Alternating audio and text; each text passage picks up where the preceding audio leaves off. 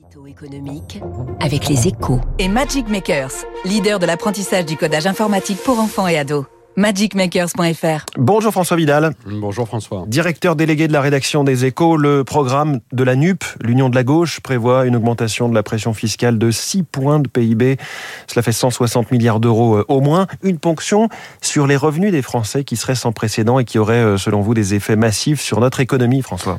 Oui, cette ponction fiscale record, c'est le cœur hein, du projet de l'alliance électorale de la gauche et c'est une arme de destruction massive pour notre économie.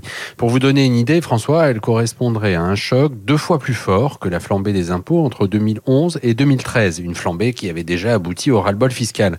Autant dire que les ambitions de la NUPES, si elles étaient mises à exécution, provoqueraient une levée de boucliers dans tout le pays, mais ce ne serait pas son seul impact, hein. elle se traduirait aussi par une perte de compétitivité dramatique pour nos entreprises car ces dernières supporteraient les deux tiers de ce choc XXL. Cela se traduirait notamment par un retour du taux de l'impôt sur les sociétés à 33%, la suppression du CICE ou encore celle du crédit d'impôt recherche. Oui, à cette liste déjà longue, hein, il faut ajouter l'alourdissement de la fiscalité sur le capital et la restauration de l'ISF. En fait, c'est une décennie de politique de l'offre qui serait effacée et ce n'est évidemment pas un hasard, hein, car le, le projet de la NUPES, largement inspiré par le programme présidentiel de Jean-Luc Mélenchon, est bien de rompre avec une ligne économique soi-disant ultralibérale qui a pourtant permis d'assurer ces dernières années le rebond de la croissance et une forte baisse du chômage.